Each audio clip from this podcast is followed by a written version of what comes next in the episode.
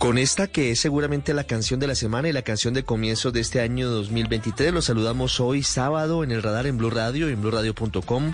Es un gusto como siempre acompañarlos. Hoy es sábado 14 de enero y estamos escuchando esta colaboración de Shakira, de nuestra Shakira, con el artista argentino Bizarrap.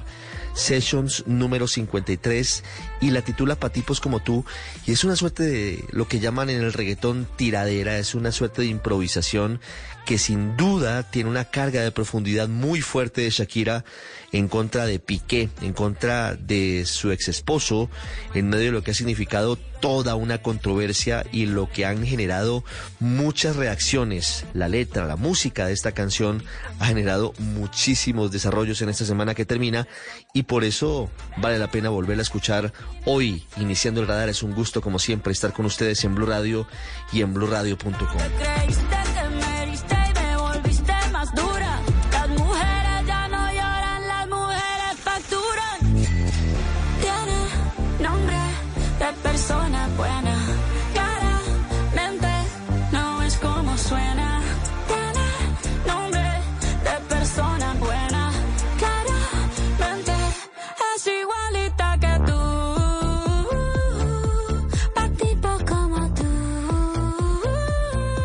mientras escuchamos a Shakira y a Bizarrap, que es un DJ argentino muy importante en este momento, les contamos de qué hablamos en minutos. Tendremos una entrevista con la exministra de las Tecnologías de Información y Comunicaciones de Colombia, Karen Abudinen, quien asegura que detrás del escándalo que se ha conocido en los últimos días, frente a la posibilidad de que haya injerencia rusa desde el año pasado, antepasado, en la campaña de Gustavo Petro a la presidencia de Colombia, a través de bots, a través de cuentas pagas, a través de posicionamiento con desprestigio, presuntamente de etiquetas otro tipo de situaciones, también habría una campaña que estaba buscando una situación de desprestigio en contra de ella, atacarla en medio de lo que significaba el escándalo de centros poblados. Vamos a escucharla y a contarnos, ella nos va a contar qué está pasando con su vida luego de todo este escándalo que ha generado un desfalco de más de 70 mil millones de pesos. Ella insiste en su inocencia, pero dice que detrás de esto hay una campaña para matarla moralmente. Muy fuerte las palabras de la exministra Karen Abudinen. Y al final del programa vamos a escuchar a Sebastián Eslava, actor colombiano hijo de uno de los más importantes toreros de los 50, 60, 70 y 80 en Colombia, Pepe Cáceres, que es el protagonista de una película que se estrenó, que se está estrenando en los próximos días y que cuenta unas facetas muy interesantes de este hombre que más allá de lo que hoy significa la controversia por la tauromaquia, muestra que hay mucho detrás del éxito cuando hay esfuerzo, cuando hay dedicación. Una historia interesante de toreo, pero más de que de toreo, de lo que significan el esfuerzo y el éxito de una persona hecha a pulso como fue el gran Pepe Cáceres, quien murió corneado en la Plaza de Toros de Sogamoso en 1987. Bienvenidos, como siempre, es un gusto estar con ustedes en el radar, en Blue Radio y en BlueRadio.com. Esto es pa que te mortifique, mastique, trague, trague, mastique. Yo contigo ya no regreso, ni que me llore, ni me suplique. Entendí que no es culpa mía que te critique. Yo solo hago música, perdón que te salpique. Usted está en el radar en Blue Radio. Una de las noticias que han generado mucho ruido en estos últimos días tiene que ver con la revelación que ha hecho un periodista cercano a Elon Musk, el nuevo dueño de Twitter, sobre cuáles fueron las peticiones que se hicieron por parte de agencias de inteligencia estadounidense a Twitter para identificar posibles manipulaciones o intento de manipulación de algunos agentes de países como Rusia, Irán o China a procesos políticos en el mundo o para difundir noticias falsas en torno a la pandemia del COVID-19 u otros escenarios como la guerra de Ucrania. En el caso Colombia, se identificaron cerca de 10 cuentas en eh, Twitter que estarían vinculadas o que al menos tenía las sospechas una agencia de inteligencia estadounidense con eh, agentes rusos que estarían intentando favorecer a través de etiquetas, de hashtags y, y de contenidos, algunos de ellos falsos, la candidatura en 2021 del que entonces era precandidato, porque estábamos muy temprano en las elecciones que era el senador Gustavo Petro, a la postre presidente de Colombia. Y una de las personas que ha encontrado que también hacían un trabajo para avanzar en una campaña en su contra es la exministra de las Tecnologías para la Información y las Comunicaciones, Karen Abudinen, quien salió del gobierno del presidente Duque en medio de, de lo que significó el escándalo de centros poblados. Karen Abudinen nos acompaña en el radar en Blue Radio. Exministra, bienvenida a Blue Radio, bienvenida al radar. Eh, muchas gracias, Ricardo, a todos los que nos están viendo, a todos los que nos están oyendo por invitarme al radar. Y bueno, aquí estoy como siempre contándoles eh, en qué estamos y, y, gracias por invitarme. ¿Qué fue lo que encontró usted? Bueno, mira, Ricardo, nosotros eh, estuvimos revisando las nueve cuentas. Eh, yo desde que estaba en el ministerio y cuando empezó toda esta campaña que, que, descubrí la situación o descubrí ese entramado, ese defalco a centros poblados, que inmediatamente lo denuncié, me empezaron mis redes a llenarse de una cantidad de información y una de las cosas que hice fue escribir nombre por nombre, nombre por nombre, quiénes eran esas personas que todo el tiempo estaban de alguna u otra manera eh, eh, en contra, y yo entiendo la indignación de todos, obviamente es el Internet de los niños, pero en contra de eh, de una manera, de una, de una forma, de unas audiencias afluentemente grandísimas. Eh, tú veías, por ejemplo, que, que, te llegaban a tus redes sin tu pedir ni nada, por lo menos 10 trinos diciendo abudinear, eh, abudinen es igual a eh, robar. O sea, veías que te llegaban a las cuentas de una manera como eh, natural esa cantidad de información y resulta que estas nueve cuentas que revelaron, eh, hicimos toda la investigación y efectivamente también estuvieron eh, al frente de este entramado, de esta situación, de este defalco de centros poblados, donde efectivamente, para que tengamos una idea, ellos hacían 212 tweets por día, Ricardo, hacer 212 tweets por día nueve tweets por hora, una sola cuenta, y de esas nueve cuentas, cuatro cuentas se dedicaron todo el tiempo a posicionarme como si yo me hubiera robado los 70 mil millones, como si yo me, como si yo hubiera hecho parte de la corrupción del contrato de centros poblados, pues esa mentira eh, mediática se fue convirtiendo en una, en una verdad. Y para que tengas una idea, una cuenta de estas tiene un alcance de 19 millones de usuarios. En Colombia, Ricardo, tenemos 4.8 millones de usuarios en Twitter. Eso quiere decir que si una cuenta llegaba a 19 millones de usuarios, lo más seguro era que llegara cuatro veces el mismo trino, un solo trino a las cuentas, a todas las cuentas de Twitter, porque eso viralizaba de una manera rápida a todo, a todas las cuentas de Colombia e inclusive llegaba a cuentas que ni siquiera estaban en Colombia, sino en otras partes del mundo. ¿Eso qué generó? Eso generó que me volviera tendencia por 10 días.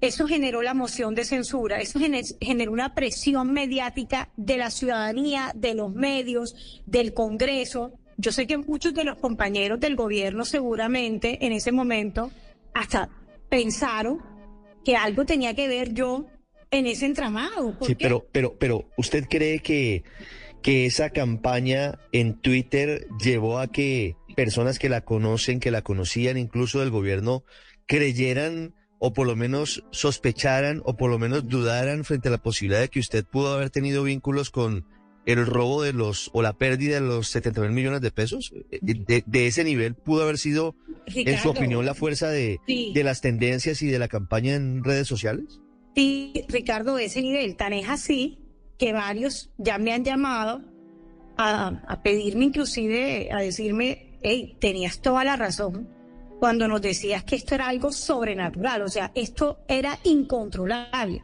Ustedes en este rastreo que han hecho han eh, podido detectar de dónde surgió la consulta a la Real Academia de la Lengua Española que es el origen de, de la validación que tienen redes sociales y, y un poco ya se, pues, se generalizó incluso entre algunos sectores en la calle de, un término que para usted por supuesto es odioso, que es el de abudinear eh, cuando se hace la consulta.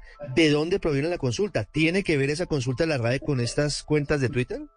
Mira, yo, yo no puedo asegurarlo, pero obviamente todo, todo era eh, sistematizado. O sea, ellos tenían toda una organización, eh, presuntamente, para lograr mantener tendencias, para lograr, no sé, interponer un verbo eh, o hacer reconocer un verbo a nivel de la RAE, además una institución tan prestigiosa que finalmente contesta y dice sí, eh, abudinear es robar. Eso fue muy duro porque fue muy rápido. O sea, si te pones a ver, un ciudadano le hace la pregunta a la RAE y la RAE contesta prácticamente de manera inmediata y dice sí, abudinear es sinónimo de robar en Colombia. Eso eh, eh, significa que todo era, todo estaba ligado, digamos, a un mismo objetivo y lo digo así, era desprestigiar el gobierno del presidente Iván Duque a través de una persona cercana a él, en este caso era yo. Pero ¿a qué atribuye usted que estas, estas mismas cuentas hayan sido, pues, de acuerdo con la información preliminar que tenía inteligencia estadounidense, cuentas que eran promovidas desde Rusia o con apoyo de Rusia para apoyar la entonces candidatura de Gustavo Petro, senador de la República en ese momento, a la presidencia de Colombia. Yo lo que pienso es que se convirtió en un tema personal contra mí,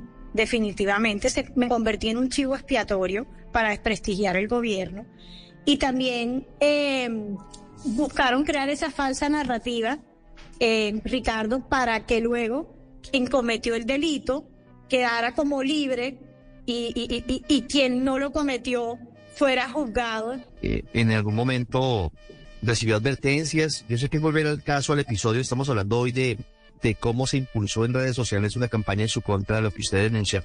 ¿Usted recibió alguna advertencia antes de la adjudicación del contrato sobre los riesgos que podría contener seguir adelante con ese proceso, en particular frente a centros poblados? Mira, a mí durante la adjudicación nadie me dijo que esta empresa inclusive, los primeros que pelean en el momento de adjudicar un contrato son los mismos contendores quienes están interesados en que se les adjudique a ellos también. Y dentro de los participantes, nadie, nadie dijo detrás de centros poblados existen personas oscuras, personas extrañas, personas, está el señor Emilio Tapia o está el señor, no sé, eh, Duque o, La Verde o quienes estén dentro, de, dentro del entramado. Eso jamás, Ricardo, estuvo presente. Yo hice todo lo que estaba a mi alcance para proteger un billón de pesos. Es que, inclusive, los 70 mil millones de pesos se van a poder recuperar por los embargos que hizo el ministerio, por las denuncias que hizo el ministerio, por todas las acciones que nosotros tomamos en el momento en que nos dimos cuenta de que la garantía era falsa. Inclusive, que hubiera tenido también otra opción, ceder el contrato. Pero eso nunca lo hubiera podido hacer porque eso no era lo correcto. Por eso es que yo digo que este país no está preparado para los funcionarios honestos. Sí, señora Budinen, debo, debo tocarle un, episodio difícil antes de seguir hablando de, redes sociales y, y, de lo que pasó con su caso, eh, Twitter y, y luego con, con su moción de censura y con la renuncia y, con lo que ocurrió después. Tiene que ver con Emilio Tapia. Emilio Tapia, eh, nos dice usted que pues no lo conoce, nos dice usted que no sabía que estaba en esa unión temporal, sino mucho tiempo después cuando se, se desata el escándalo de las pólizas falsas. Emilio Tapia está en teoría buscando un acuerdo con la Fiscalía de Colombia. Un acuerdo en el que se compromete a decir la verdad a cambio de beneficios penales en particular y, de entregar eh, parte de, los recursos que se robó, que se apropió por cuenta de, los anticipos. Sí, hay una parte que está invertida en, en cables y en routers, pero hay otra parte que no se ha devuelto. Pero él dice algo que eh, a usted le dolió mucho porque así lo expresó en redes sociales, en un comunicado, porque menciona a su señora madre ya fallecida y la, y la involucra en el escándalo y dice que ella lo buscó para pedir una coima. ¿Qué hay detrás de todo esto? Y Bueno, em, ya yo lo dije, esto es una canallada. Ricardo, yo, yo no voy a ahondar, eh, digamos, en el tema si, si mi mamá hubiera estado. A mí lo que me da tristeza es que mi mamá no se puede defender y me toca hablar por ella, porque pues finalmente yo soy su hija, pero, pero, pero es una canallada, o sea, es, es algo no solo doloroso, y yo sé que los medios han estado muy pendientes de preguntarme eso, pero sin pruebas, yo tampoco entiendo cómo un periodista o cómo los medios de comunicación sin pruebas pueden sacar algo tan mentiroso, tan, em, no sé, o sea, no, no tiene, no tiene un soporte, da, da tristeza, da, da, inclusive uno dice, ¿hasta cuándo vamos a estar demostrando algo que no pasó? ¿Dónde está la plata? Los 70 mil millones, ellos tienen los soportes de cómo giraron recurso por recurso. Uno no puede fanfarronear con el nombre de una persona honesta y una persona que por culpa del COVID falleció. Eso de verdad no, no es aceptable. ¿Va a emprender alguna acción legal en contra de Emilio Tapia por estas afirmaciones? Ricardo, en este momento nosotros estamos esperando todas las acciones que hemos interpuesto. Yo, yo o sea, eh, la justicia se, que se encargue de los temas. Yo la verdad, eh, ¿qué te puedo decir? A mí lo, que me interesa es que la justicia falle, que la justicia diga quiénes son los verdaderos culpables, que la justicia demuestre de alguna manera que cómo los recursos ellos los destinaron y que efectivamente como Karen Abudinen, si no hubiera llamado al incumplimiento, a la caducidad, al, al no sé, a, a, a la denuncia penal, a los embargos, pues no estaríamos en esta situación. Vuelvo a, a, la denuncia inicial que usted hace en torno a la manipulación desde redes sociales de su caso. ¿Usted ve una vinculación política de esas cuentas o una articulación política con alguien en particular o con algún sector en particular? Bueno, pero, pero lo podemos ver. Por ejemplo, Catherine Miranda consiguió votos a través de mi apellido y ella no pudo conseguir votos a través de su, de su trabajo si vos los votos los consiguió a través del verbo bohemian, teniendo vallas y desprestigiando. Y, y, eso fue netamente real.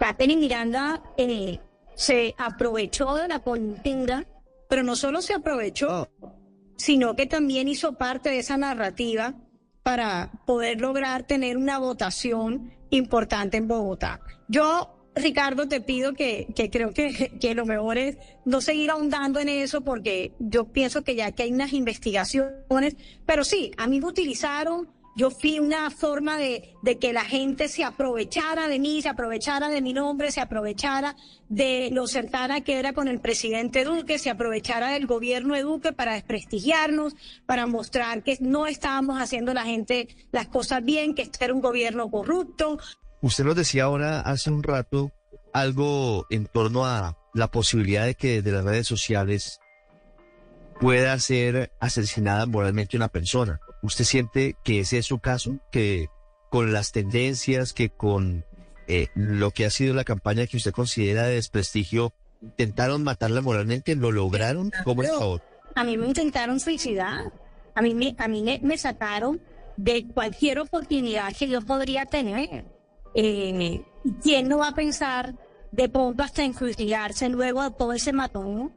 Que el matoneo digital trae muchas consecuencias y los funcionarios públicos honestos no vamos a querer volver al, sector público, Ricardo, porque ¿cómo uno va a querer volver al sector público si cuando uno actuó bien, de buena fe, actuó como, actuó como la ley te indica? Imagínate tú, me hicieron todo un matoneo en las redes sociales, donde llegaban a 19 millones, Ricardo, 19 millones de, de usuarios llegaban todo el matoneo que hacían contra Karen Abudine.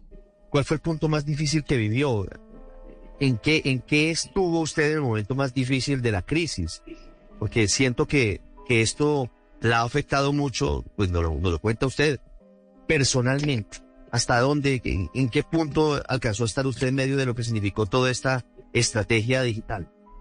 No, imagínate que mi mamá fallece y esto no ha parado. Entonces, imagínate el sentimiento, lo débil, lo difícil para un ser humano. Es que yo soy un ser humano común y corriente como cualquiera. Yo no soy una piedra, yo tengo corazón, tengo sentimientos, tengo ganas de hacer cosas y a mí prácticamente me pararon mi vida. Me pararon mi vida. Yo estoy muy agradecida con la persona que, con las personas que me han dado trabajo. Pero esto es como si estuviera estampando, es como si hubiera pasado de bachillerato a primaria, Ricardo.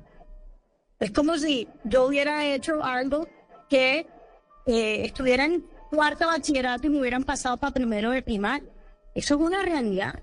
Para mí es un estampadero, invernando. Es cuando tú invernas que tienes el computador, el computador está invernando. Así está hoy para un por culpa de todo este matadero digital. ¿Qué hubiera hecho diferente o, o qué responsabilidad dice sí, yo cometí un error? Usted dice que no hay ningún vínculo con corrupción en su caso, y eso, y eso pues es verdad, no hay ninguna investigación en este momento marchando, ni hay un testimonio que la vincule usted con la pérdida del dinero, pero evidentemente hay una responsabilidad política. Y por eso le pregunto, usted seguramente en estos meses habrá dicho, hombre, si tal vez yo hubiera hecho esto, las cosas hubieran sido distintas.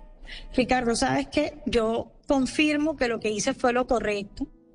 Obviamente uno comete muchos errores, pero ya yo no quiero mirar más para atrás si yo sigo mirando para atrás, nunca voy a pasar la página y ya hay que pasar la página. Ya estamos eh, bajo otras circunstancias y seguramente aprendí, seguramente no, como, no cometeré esos errores.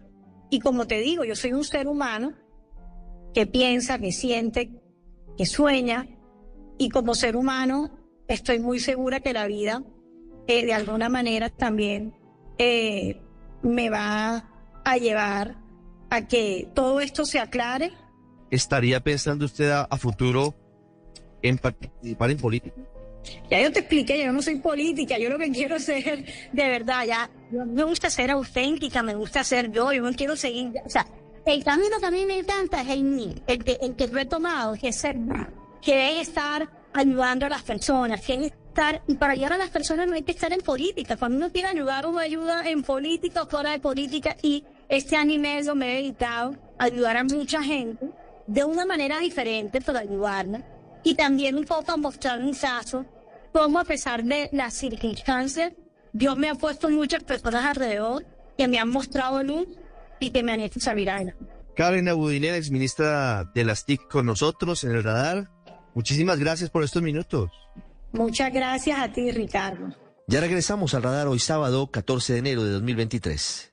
Ya regresamos a El Radar en Blue Radio.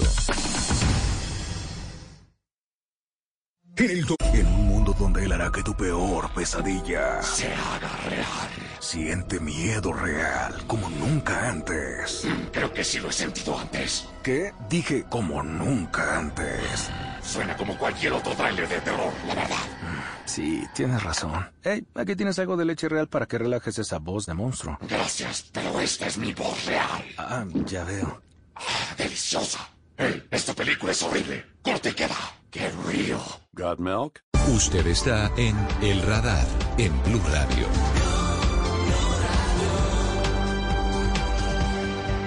Seguimos con ustedes hoy, sábado 14 de enero, con ustedes en el radar en Blue Radio y en BlueRadio.com.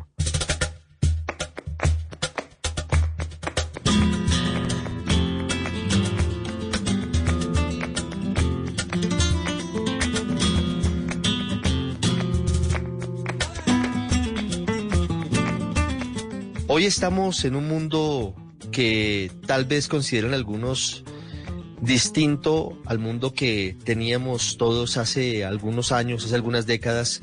Era un mundo en el que las costumbres eran diferentes. Hoy estamos en la época en la que lamentablemente no se hace un respeto de los derechos de las diferencias ni de las minorías, sino de acuerdo a lo que consideran unos grupos de personas que es lo correcto y el deber ser. Y también hay que decir que hay algunas costumbres, algunos usos que empiezan a fuerza de lo que significan las nuevas realidades a, disminuir tal vez la intensidad de aficiones. Voy a hablarles del toreo porque el protagonista de hoy aquí en blurradio.com, en nuestras redes sociales y también en el radar, es el hijo de una de las grandes figuras, tal vez la primera figura del toreo colombiano. Por eso les hablo de, cómo han cambiado las cosas, porque hoy el toreo para algunos puede ser mal visto, para otros eh, solamente debe tener lugar en los sitios en los que hay arraigo en Colombia.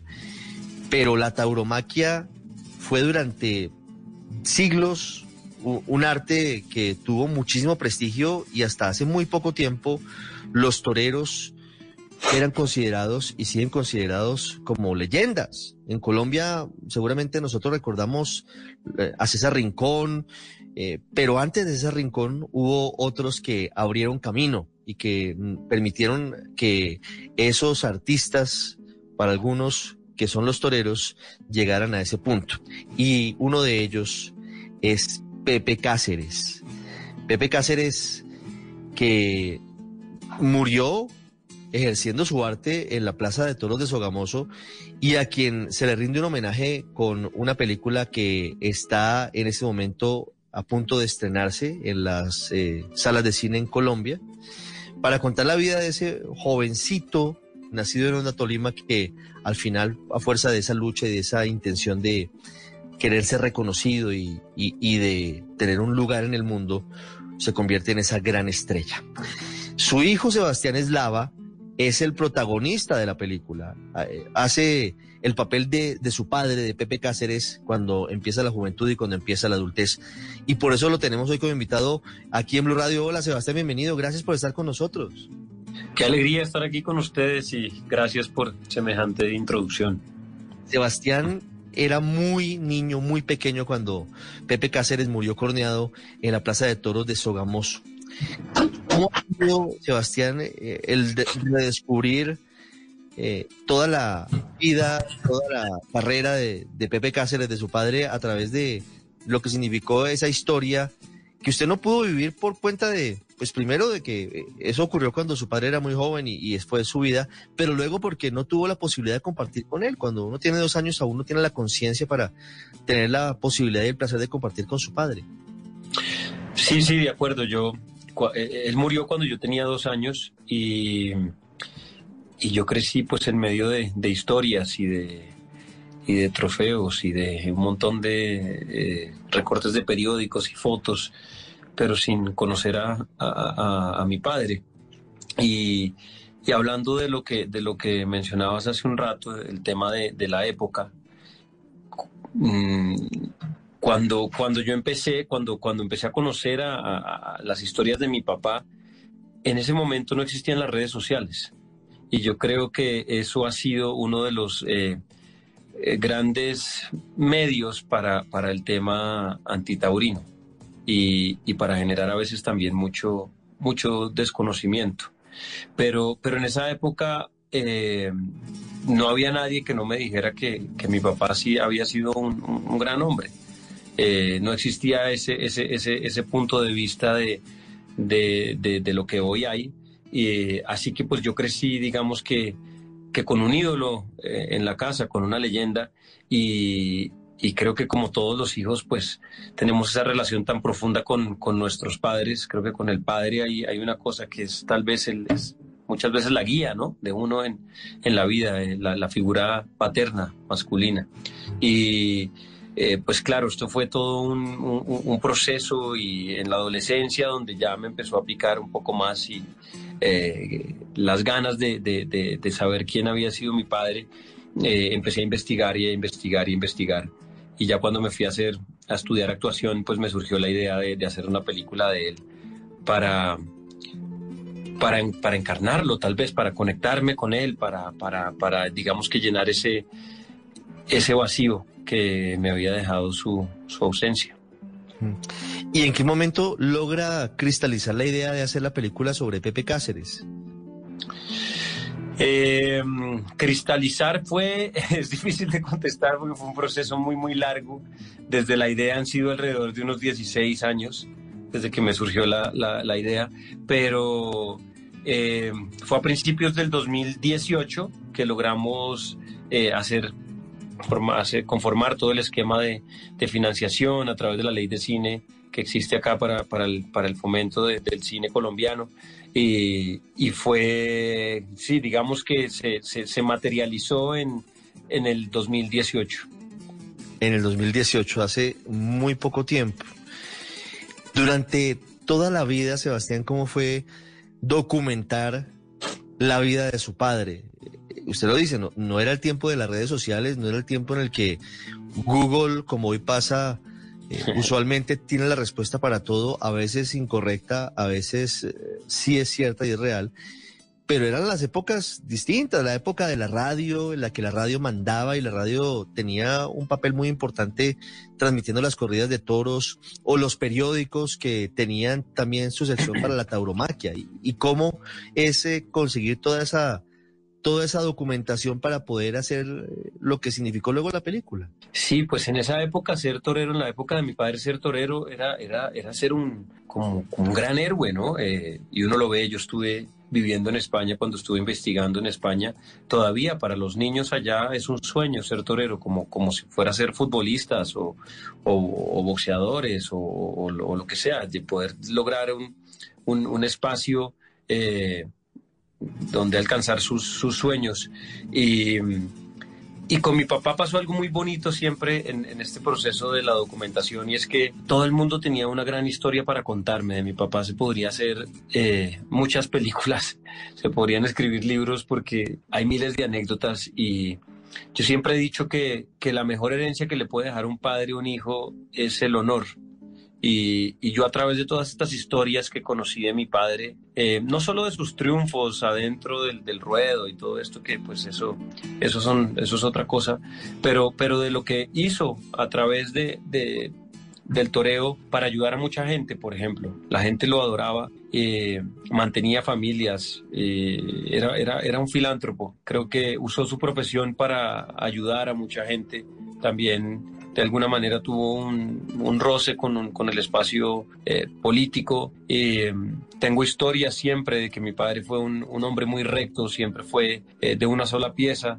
entonces esto, esto siempre me, llenó de orgullo y, y, me ha dado estima saber que, que tuve un padre que, que amó lo que hacía y que, y que dejó su corazón haciendo lo que, lo que le gustaba hacer. ¿Cómo era esa faceta de filántropo de Pepe Cáceres y, de hombre que, que tenía por allí su intención de dejarse picar por el bichito de la política, que es de pronto lo que no está tan documentado en, en las crónicas taurinas de la época? Sí, pues sé que tuvo una gran relación con, con Álvaro Gómez, eh, quien iba a ser mi padrino. ¿Así? ¿Ah, eh, sí, así es.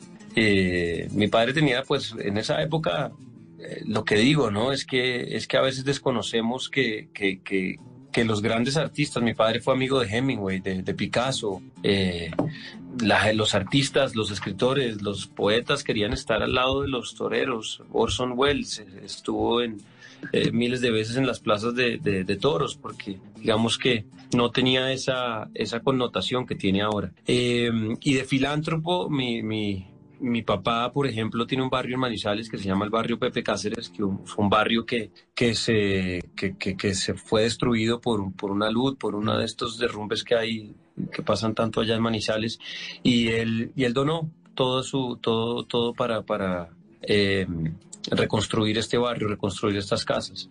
Asimismo me contaban historias, estaba en la Plaza de Toros de, de, Manizales y, y, llega gente y me dice que que cuando se murió mi papá, se murió su papá, porque él mantenía a toda la familia, les daba para los estudios y, eso, y él ni siquiera hablaba de eso.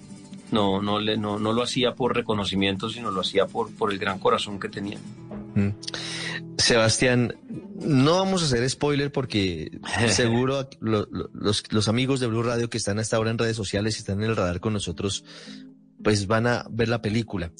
Pero hay algunos personajes que son fundamentales en la vida de su padre, en la vida de Pepe Cáceres. La abuela Clementina, Murillo, luego eh, eh, Ernesto Gutiérrez Arango, que fue uno de los grandes empresarios y dueños de ganaderías en Colombia. Todavía existe, de hecho, la ganadería de don Ernesto Gutiérrez, administrada por sus herederos. Eh, incluso en España, no voy a hacer spoiler, pero, pero en España su padre se codeaba con grandes eh, leyendas de, del toreo como, como Luis Miguel Dominguín y, otros. Sí, así es. En la, en la película fue difícil ese tema eh, porque digamos que plasmar en una hora y media que dura la película la vida de mi padre que fue pues 52 años de, poder contar uno muchas cosas, mucha gente, muchos personajes impresionantes que hicieron parte de la vida de él, pero digamos que eh, tratamos de poner al, o de, de, llevar ahí al, cine a esta película a los personajes que marcaron su vida y que de alguna manera marcaron también eh, el, pasar de una etapa a la otra. Su abuela Clementina fue, fue el ángel de la guarda de él, fue, fue tal vez la persona que, que le inculcó estos valores de los que hablábamos ahora, fue, fue la que lo, lo, de alguna manera lo rescató del abandono de, de, de, sus padres cuando él era muy pequeño. Y después vino Melanio Murillo, quien si no hubiera sido por Melanio, pues mi padre mm, tal vez no hubiera llegado a, ningún lado. Él lo descubrió, lo vio en onda, en un, en un, en, en, un bus, como contamos en, la película sin hacer spoiler. pero, pero sí, lo vio y vio sus maneras y tal, y lo fue, y lo fue llevando. Y, en medio de una relación un poco fuerte, porque porque era una relación de, de, un poco de abuso en estas épocas tan, tan crueles que, que, que había, eh, que el, que, el manejo de la, de, la parte masculina era tan, tan, tan fuerte, ¿no? Eh, y, después llegar a donde la familia Gutiérrez, quienes fueron también una, unas personas que, de las cuales yo y mi padre estaba muy, muy agradecido porque mm, tampoco sé qué hubiera sido de la vida de mi padre sin ellos. Y, y, él siempre les tuvo mucho aprecio y mucho cariño.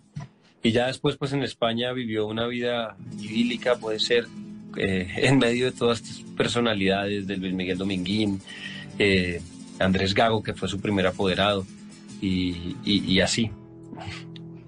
¿Qué pasó con, con la vida de Pepe Cáceres luego de empezar a triunfar en Sevilla? Que, que es seguramente, además de la Plaza de las Ventas de Madrid, eh, la Plaza de la Maestranza de Sevilla es eh, la gran eh, catedral, si podemos decirlo de esa manera, o la universidad en la que se gradúan los grandes toreros. Viene la época en la que Pepe Cáceres es toda una celebridad en España, pero sobre todo en Colombia, comparte grandes escenarios. ¿Y cómo llega a la Plaza de Toros en Sogamoso, en donde al final muere? Porque había, había recibido varias cornadas. ¿Por qué esa cornada en Sogamoso termina quitándole la vida a su padre?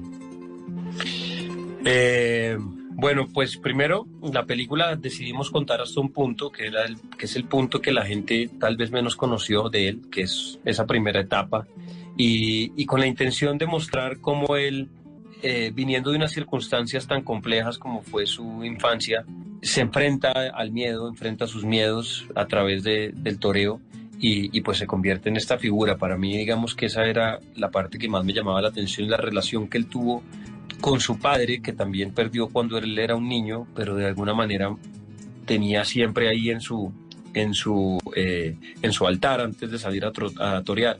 Entonces eso me parecía una, eh, como una semejanza que tenemos los dos muy, muy marcada y, digamos que quise concentrar un poco, quisimos concentrar la película en ese aspecto. Y en cuanto a lo de, a lo de Sogamoso, pues bueno, creo que es a lo que, a lo que se, se arriesgan todos los toreros, ¿no? Es, el, es, el, riesgo que se corre, es el riesgo que se sabe que a cualquiera le puede pasar. Los toreros definitivamente se juegan la vida, eh, en cualquier momento puede pasarles, por ejemplo, esto que pasó con mi papá fue en una, en una plaza de, una eh, ciudad pequeña en, Colombia y, y, y, pues ¿quién se, lo, quién se lo iba a esperar, ya él estaba en, en su retiro, él estaba pensando en retirarse, ya tenía 52 años para una profesión que es tan exigente físicamente. Eh, mi papá cuando, cuando vieron su cuerpo después de, morir se dieron cuenta que tenía como 14 o 13 infartos. Eh, era un hombre que, que, que, vivía con una tensión impresionante, así que pues ya estaba llegando su hora de, de, de pasar a una siguiente etapa y, y pasó, así que son de esas cosas misteriosas que, que no sabemos cómo explicar. ¿Quedó satisfecho Sebastián con la película? ¿Con lo que los espectadores podrán ver a partir de, de este 19 de enero? Sí, muy, muy, muy. Estoy, estoy muy contento. Eh, aparte ya tuvimos una, una primera premiere en el Festival de Cine Internacional de Bogotá en octubre y, y fue, fue muy bonito. La gente salió muy contenta, sobre todo mi familia. Eh, salieron muy conmovidos y, orgullosos de la película y para mí era importante esa, ese, esa audiencia que, que, para ellos estuviera la película y hiciera honor a, a, mi papá, para mis hermanas, para mi, mis hermanos, para, para mi mamá. Eh, así que estoy, estoy muy satisfecho y creo que se logró eh, hacer una película sentida, que, con un personaje que, que conecta y, y, hacerle honor a este gran hombre. Sebastián, ¿ha cambiado su perspectiva frente a la tauromaquia con el paso de los años? Es hijo de uno de los más grandes, de Pepe Cáceres, pero eh, el mundo actual, sí, el mundo de las redes sociales, pero también el mundo en el que se les da a, a los animales un, un, lugar distinto y en el que tal vez, usted lo dice, cierto, detrás de, de la tauromaquia hay unas ritualidades y hay incluso una serie de explicaciones que, que hoy no, no son tenidas en cuenta o no, o no son, no las creen quienes van en contra del toreo, los antitaurinos. ¿Ha cambiado su, su manera de ver eh, eh, la fiesta brava? Eh, yo tengo una, una, admiración muy grande por, por el animal y por, y por los toreros. y, me, y me resulta un poco absurdo la manera de pensar de, este ataque hacia la, hacia la tauromaquia, en el sentido en que, en que la mayoría de la gente todavía sigue comiendo animales. Y, yo, por ejemplo, no veo protestas en los, en los mataderos o nadie sabe cómo, cómo muere un animal. Y yo quisiera dejar claro que yo no tengo una, una posición moral frente a este tema, porque trato de vivir mi vida sin, sin ver las cosas entre lo bueno y, lo malo, sino más bien poder observar un poco. Creo que a través de la observación se puede entender al mundo y a, uno mismo, sin, sin, sin, hacer juicios todo el tiempo, sino, sino observando y, experimentando. Entonces, creo que, que, que la tauromaquia tiene ciertas cosas fascinantes y que por lo menos es un hombre que, que se juega la vida y, eh, para mí hace, hace un, un, acto muy bello enfrente del toro y, al final lo mata y es una carne que sale para que la gente se la coma. Eh, entonces, me parece que hay ataques que son, que son un poco basados en la moda, que son un poco basados en, en, en la política y no porque la gente lo conozca o lo crea de verdad, porque eh, para hacer juicios también hay que conocer. Yo de alguna manera también invito a la gente que no le gustan los toros a que, a que vean esta película. Así pueden hacerse sus propios juicios y, ver la historia de, un niño que, resultó ser un, un gran colombiano, eh, un, gran artista de, este país y, y, en una época en que ser torero era, era, era una profesión muy honorable y, todo lo que hay detrás de, la Plaza de Toros, toda la, relación que hay entre los toreros y, el, toro, el campo. Eh, invito a la gente a que lo vea para que haga sus propios juicios. Esta no es una película para, para los taurinos eh, únicamente, es una película para todo el mundo, es una película para la gente que, que quiere lograr sueños y que, que tiene que atravesar muchos obstáculos y qué mejor que, que esta, esta, esta metáfora para, para eso. Es Sebastián Eslava, hijo de Pepe Cáceres, uno de los grandes del toreo en Colombia, que nos presenta la película sobre la vida de su padre, sobre ese niño que soñaba desde muy pequeñito con ser torero, lo logró y fue uno de los más exitosos. Sebastián, muchas gracias y muchos éxitos con la película. Muchísimas gracias, muchísimas gracias por invitarme, por apoyarme siempre y ahí los espero en el cine el 19 de enero. El radar en Blue Radio.